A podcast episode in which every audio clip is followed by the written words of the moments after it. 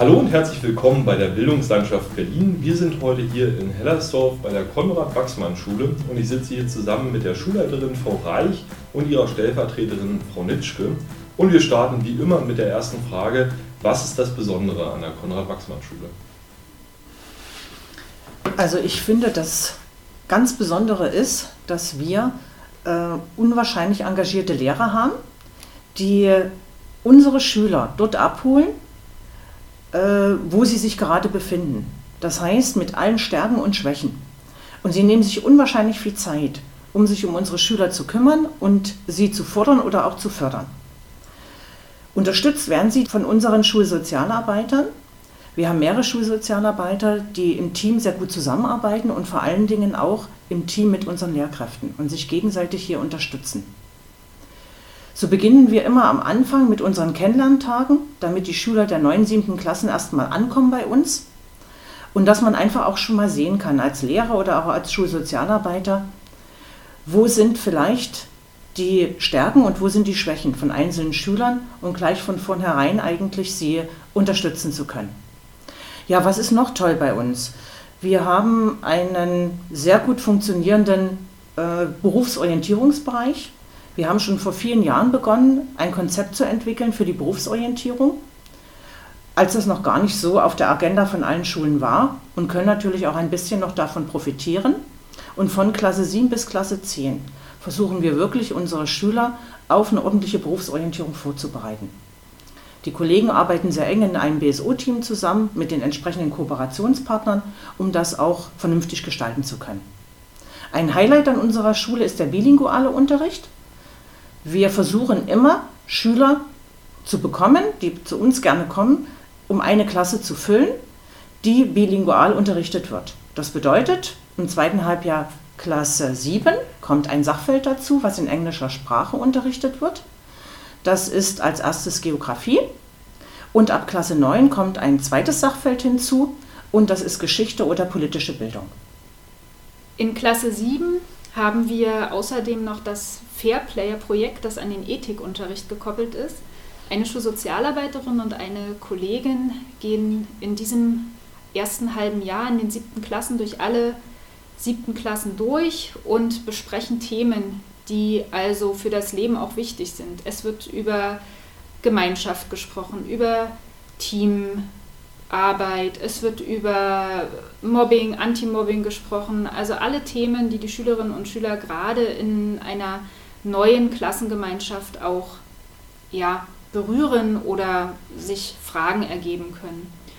In den neunten und auch zehnten Klassen ist eine weitere Besonderheit bei uns das Babyboom-Projekt.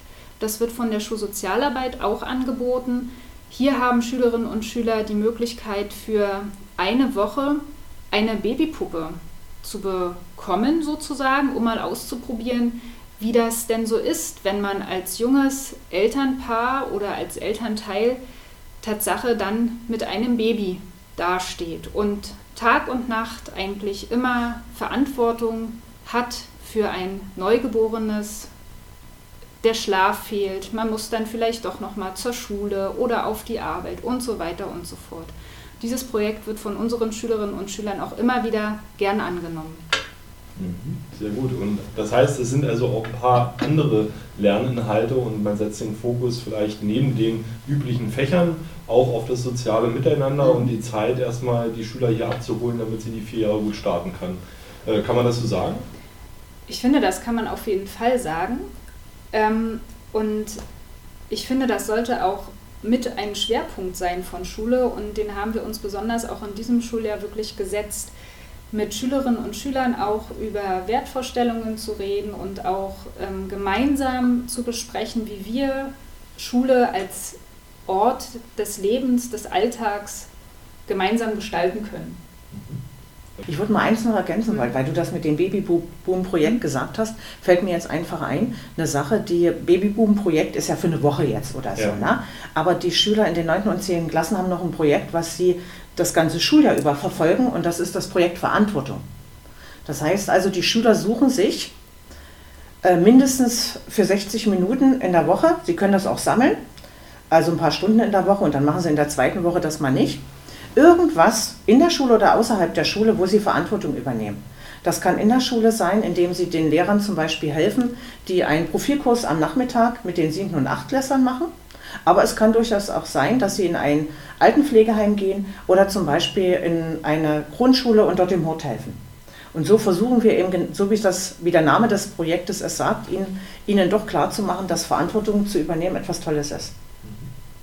Sehr schön, dann sind wir ja schon bei den Schülern und was sie hier lernen. Ähm, andersrum könnte man ja auch fragen, was wären denn so Eigenschaften und Fähigkeiten, die man sich wünscht, dass Schülerinnen und Schüler die vielleicht mitbringen oder Dinge, die man, die Schülerinnen und Schüler wissen sollten, wenn sie hier an die Schule kommen. Was wäre das zum Beispiel? Also das Wichtigste und Schönste wäre, wenn sie motiviert sind. Ja, einfach motiviert zum Lernen sind. Sie müssen nicht unbedingt immer die äh, besten Schüler in der Grundschule gewesen sein, sondern sie sollten hierher kommen mit dem Ziel, ich möchte etwas lernen, ich möchte irgendwas erreichen. In der siebten Klasse haben die noch nicht die Vorstellung mit dem Abschluss. Das ist weit weg, auch wenn man das erzählt. Aber äh, einfach die Motivation zu, zu haben, aufgeschlossen zu sein, etwas Neues lernen zu wollen. Also das wäre eigentlich das Allerwichtigste und sich irgendwo hier auch mit einzubringen, auf Neues einzulassen an der Schule, auf neue Mitschüler einzulassen, vernünftig mit denen zusammenzuarbeiten, mit denen was gemeinsam zu unternehmen. Das sind eigentlich für mich so die zwei wichtigsten Dinge. Und wie Frau Nitschke gerade sagte, also nicht nur motiviert zu sein, was Neues zu lernen oder auch sich auf was Neues einzulassen, sondern auch teilzuhaben an dem, was wir hier schon machen. Also die Schülerinnen und Schüler, die ja schon an Schule sind, sind wenigstens ein, maximal drei Jahre auch schon hier. Und die Schülerinnen und Schüler, die als neue Siebtklässler dazukommen, dann bei denen wäre es wünschenswert, dass sie sich in die Gemeinschaft gut integrieren können und, und sehen, ah, hier kann ich was mitmachen, da kann ich was gestalten und ähm, einfach auch mal Lust haben, was vielleicht zu verändern oder eine Idee aus der Grundschule mitzubringen und zu sagen, ey, das hat bei uns funktioniert, das wäre toll, wenn wir das hier auch hätten, weil wir es noch nicht haben. Das, das ist das, was, ähm, was wirklich wünschenswert wäre, die Partizipation der Schülerinnen und Schüler und auch Tatsache der Eltern an Schule teilzuhaben dann sind wir ja schon bei Entwicklung und Wandel. Und äh, das ist die dritte Frage, die wir immer stellen. Was sind denn so die Entwicklungen, die man jetzt vielleicht gerade beobachten kann, auch ganz abseits von Corona? Und was sind die Entwicklungsziele, die man sich jetzt trotz aller, aller Partizipation, die man ja vielleicht nicht so steuern kann, aber als Entwicklungsziele als Schule hier setzt? Wo wollen, wollen wir also hin mit dieser Schule in ein, zwei, drei Jahren? Ja, also wir haben so zwei Strecken, sag ich mal so, ne, die wir versuchen zu verfolgen. Das eine ist natürlich ganz wichtig die Unterrichtsentwicklung. Ja? Äh, wir haben gemerkt, deshalb auch der Wunsch nach motivierten Schülern, äh, dass das gar nicht so einfach ist, mit unseren Schülern äh, sie wirklich zu motivieren, zu lernen. Und wir denken, dass wir etwas verändern müssen an unserem Unterricht, um diese Schüler einfach stärker zu motivieren, zum Lernen zu bringen. Und deshalb haben wir im vergangenen Schuljahr schon angefangen, äh, das selbstorganisierte Lernen, also Methoden des selbstorganisierten Lernens stärker in den Vordergrund zu rücken.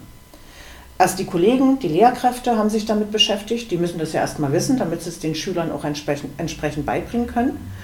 Und dann sind wir in den Unterricht gegangen. Das heißt also Dinge wie Expertenpuzzle, nach dem Arbeitsplan zu arbeiten, äh, sind mal zwei Beispiele, die ich hier nennen möchte. Ja? Äh, und das haben wir schon sind wir angegangen, das haben wir versucht, dass das in einzelnen Klassenstufen, in einzelnen Unterrichtsfächern weitergemacht wird. So, aber wir sind da noch nicht an einem Punkt, wo man sagen kann, okay, das ist jetzt wirklich schon durchgängig überall. Wir wollen das verstärken, das haben wir uns vorgenommen, dass das im Fachunterricht noch eine größere Rolle spielt. Nämlich mit dem Ziel, unsere Schüler, die wir jetzt haben, aber natürlich perspektivisch auch neue Schüler, die wir, die wir bekommen, dahingehend zu bringen, dass sie dann befähigt werden, in Lernbüros zu arbeiten. Das ist unser großes Ziel.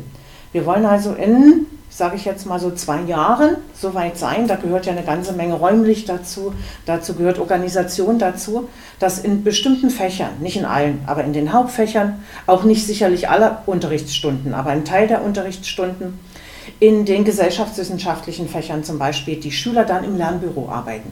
Eben ganz selbstständig, natürlich unter Betreuung einer entsprechenden Lehrkraft, aber eben wirklich selbstständig.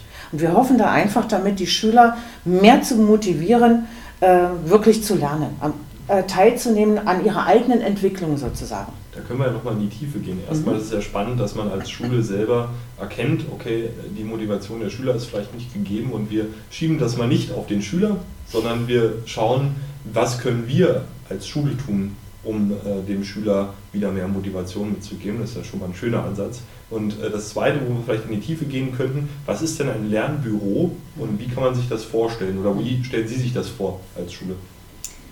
Also Lernbüros sind in meinen Augen eine wirklich tolle Sache, weil ich nehme jetzt mal Mathe.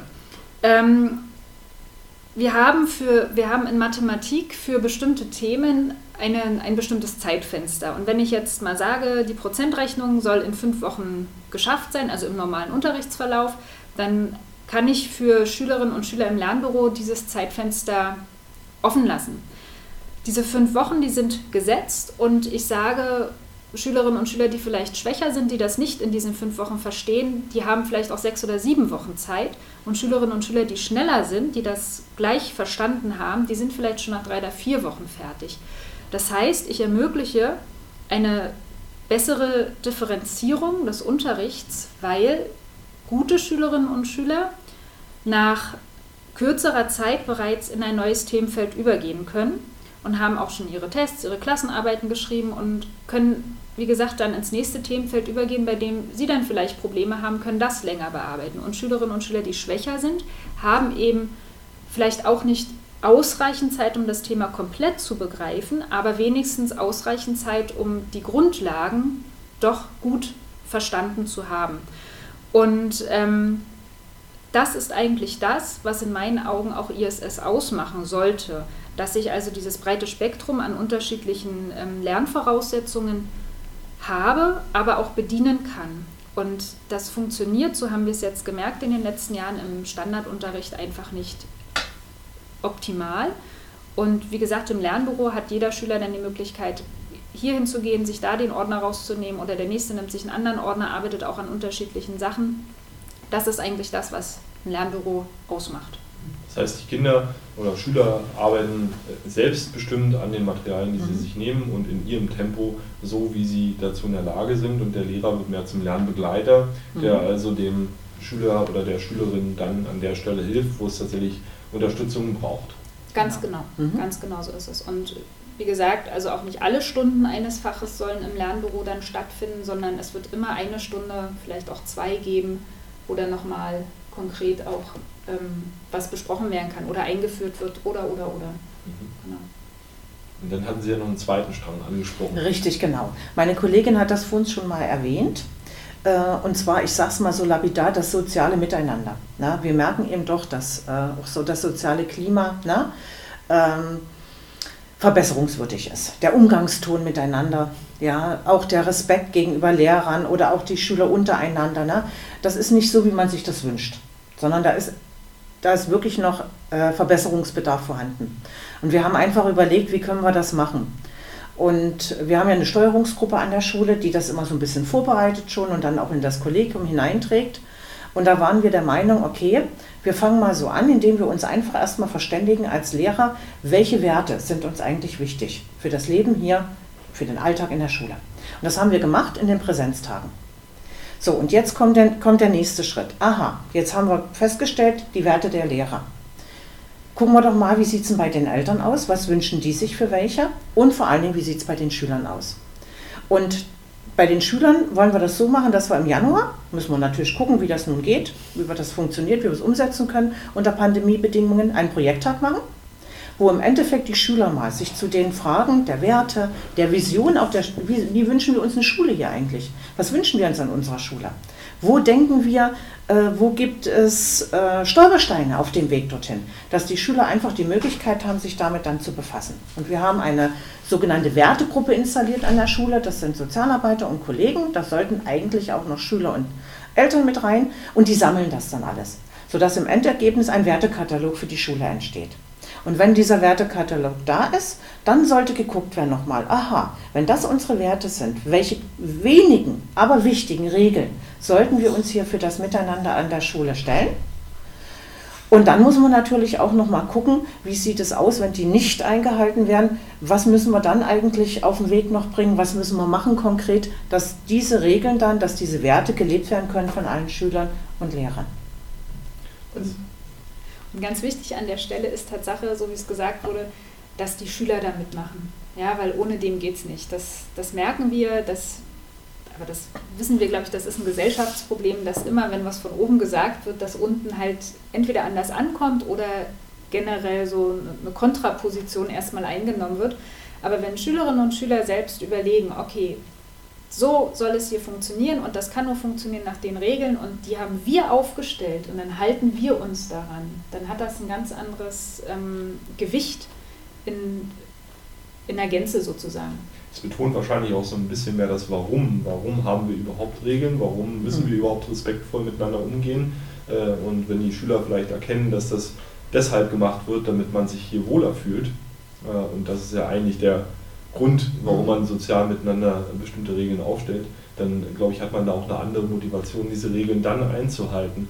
Also das ist auf jeden Fall sehr spannend. Okay, dann nehme ich mit einen Ort, an dem äh, viel auf den Schüler geschaut wird und geschaut wird, was können wir eigentlich machen, damit der Schüler sich wohler fühlt und motivierter ist und wie mhm. können wir als Schule darauf reagieren und die Schüler mit einbinden. Sehr spannend. Ähm, abschließend tun wir immer mit einer persönlichen Frage, um dem Ganzen noch so eine persönliche positive Note zu geben. Was sind denn die Dinge, auf die man sich freut, wenn man hier als Schulleiterin oder als stellvertretende Schulleiterin morgens die Schule aufschließt und hier hereinkommt? Also als Stellvertreter muss ich ganz ehrlich sagen, hoffentlich meldet sich keiner krank. und zwar von den Lehrkräften. Ja, das gebe ich ganz ehrlich zu, weil dann ist der, dann ist klar, dann habe ich natürlich weniger Arbeit, aber es ist einfach auch der Schulalltag gesicherter. Denn für unsere Schüler ist es ganz wichtig, muss ich sagen, dass sie eine Struktur haben. Das, das stelle ich immer wieder fest. Ja? Wenn es Zeiten gibt, wo, wo viele Kollegen aufgrund von Krankheit fehlen und sehr viel vertreten werden muss oder so, das bekommt unseren Schülern nicht. Sie brauchen einfach eine Stabilität, eine Struktur. Und deshalb bin ich wirklich ganz, ganz froh, wenn sich keiner krank meldet und ich weiß, okay, das läuft jetzt erst einmal nach den Strukturen, nach dem Alltag, der so vorgegeben ist. So, dann wünsche ich mir als nächstes, dass, wenn die ersten Lehrer kommen, die mit einem Strahlen kommen. Ja, dass, dass man sieht, sie sind motiviert, sie haben Spaß, schöner Tag heute, na? dass man sich freundlich begrüßt im Lehrerzimmer und dass man gut in den Tag startet. Und wenn ich dann, das habe ich mir versucht anzugewöhnen ein bisschen, dass wenn ich dann rumgehe, wenn die Schüler hochkommen oder so, na, und ich gehe geh den Flur entlang oder das Treppenhaus entlang und ich sehe Schüler, die freundlich grüßen, ja, mich wahrnehmen, dann freue ich mich auch. Ja, dann sage ich mir, okay, Mensch, wir haben doch eine ganze Reihe von Schülern, die an sich sehr freundlich sind. Manchmal geht das einfach im Schulalltag unter. Und dann, dann wünsche ich mir, dass am Tag Dinge passieren, wo ich mir dann sagen kann, oh, das hat er toll gemacht. Hast du gehört, was der Kollege erzählt hat über den Schüler in der Klasse? Ach da, die Stunde ist heute super gelaufen. Oder ein Schüler kommt und erzählt etwas, was ihm aufgefallen ist oder so, was, was, was Tolles ist oder so. Also das sind so die Dinge, die ich mir wünsche bleibt ja nicht mehr viel für mich. Schon so viel. Ähm, ich bin ja erst seit diesem Schuljahr Schulleiterin an dieser Schule, aber arbeite natürlich auch schon sehr lange, also nicht nur gefühlt, aber schon über zehn Jahre an dieser Schule. Und ich komme früh zur Schule und erwarte eigentlich nicht viel, also was heißt erwarte nicht viel? Ich, ich habe keine großen Erwartungen, weil ich die Sachen einfach auf mich zukommen lasse. Und natürlich sind es genau die Dinge, die auch Frau Nitschke gerade sagte, dass Kollegen, die sich nicht krank melden, das, das sagt ja auch was darüber aus, dass auch die Kollegen gerne hierher kommen, weil sie eben nicht krank sind und, ähm, oder sie die Arbeit auch nicht krank macht. Ähm, ich, ich freue mich auf Dinge, die passieren, ob nun positiv oder negativ, sei mal dahingestellt, weil sie einfach mich vor neue Herausforderungen stellen, die ich bis dato in, in meiner Tätigkeit einfach noch nicht hatte. Und ich freue mich auch auf Schüler, Tatsache, die kommen und fragen, kann ich hier, kann ich da? Oder so, so einfache Sachen, auch Schülern und Schülern zu zeigen, das kannst du jetzt allein. Du musst alleine wissen oder du solltest jetzt alleine wissen, wo du Unterricht hast. Dazu brauchst du mich nicht. Geh, sieh nach. Und, und dass, dass man dann auch diesen kleinen, auch wenn es nur kleine Erfolge sind, aber wirklich diesen kleinen Erfolg hat, Ja, er geht und ja, er holt sein Logbuch raus und ja, er findet seinen Raum von allein. Das sind so Kleinigkeiten, aber wie du auch gerade sagtest, ähm, die so im Alltag auch verloren gehen, auf die man gar nicht achtet, wenn man nicht durch solche Fragen dann explizit darauf hingewiesen wird oder mal drüber nachzudenken. Im Großen und Ganzen ähm, freue ich mich auch, so wie du es gerade gesagt hast, über jeden, der hier an der Schule ist und mit einem Lächeln über den Gang läuft. Oder auch, ähm, wenn, wenn man dann fragt, Mensch, du guckst so grimmig, ist alles okay? Oh ja, alles gut, ich war nur in Gedanken. Also auch das sind ja Momente, die wir hier alltäglich haben. Und das, das ist es eigentlich. Also jeder Tag, der ja eigentlich normal, was auch immer normal ist, aber ohne großartige, dramatische Zwischenfälle verläuft, ist eigentlich ein guter Tag, finde ich. Okay. Dann vielen Dank, Frau Nitschke, vielen Dank, Frau Reich.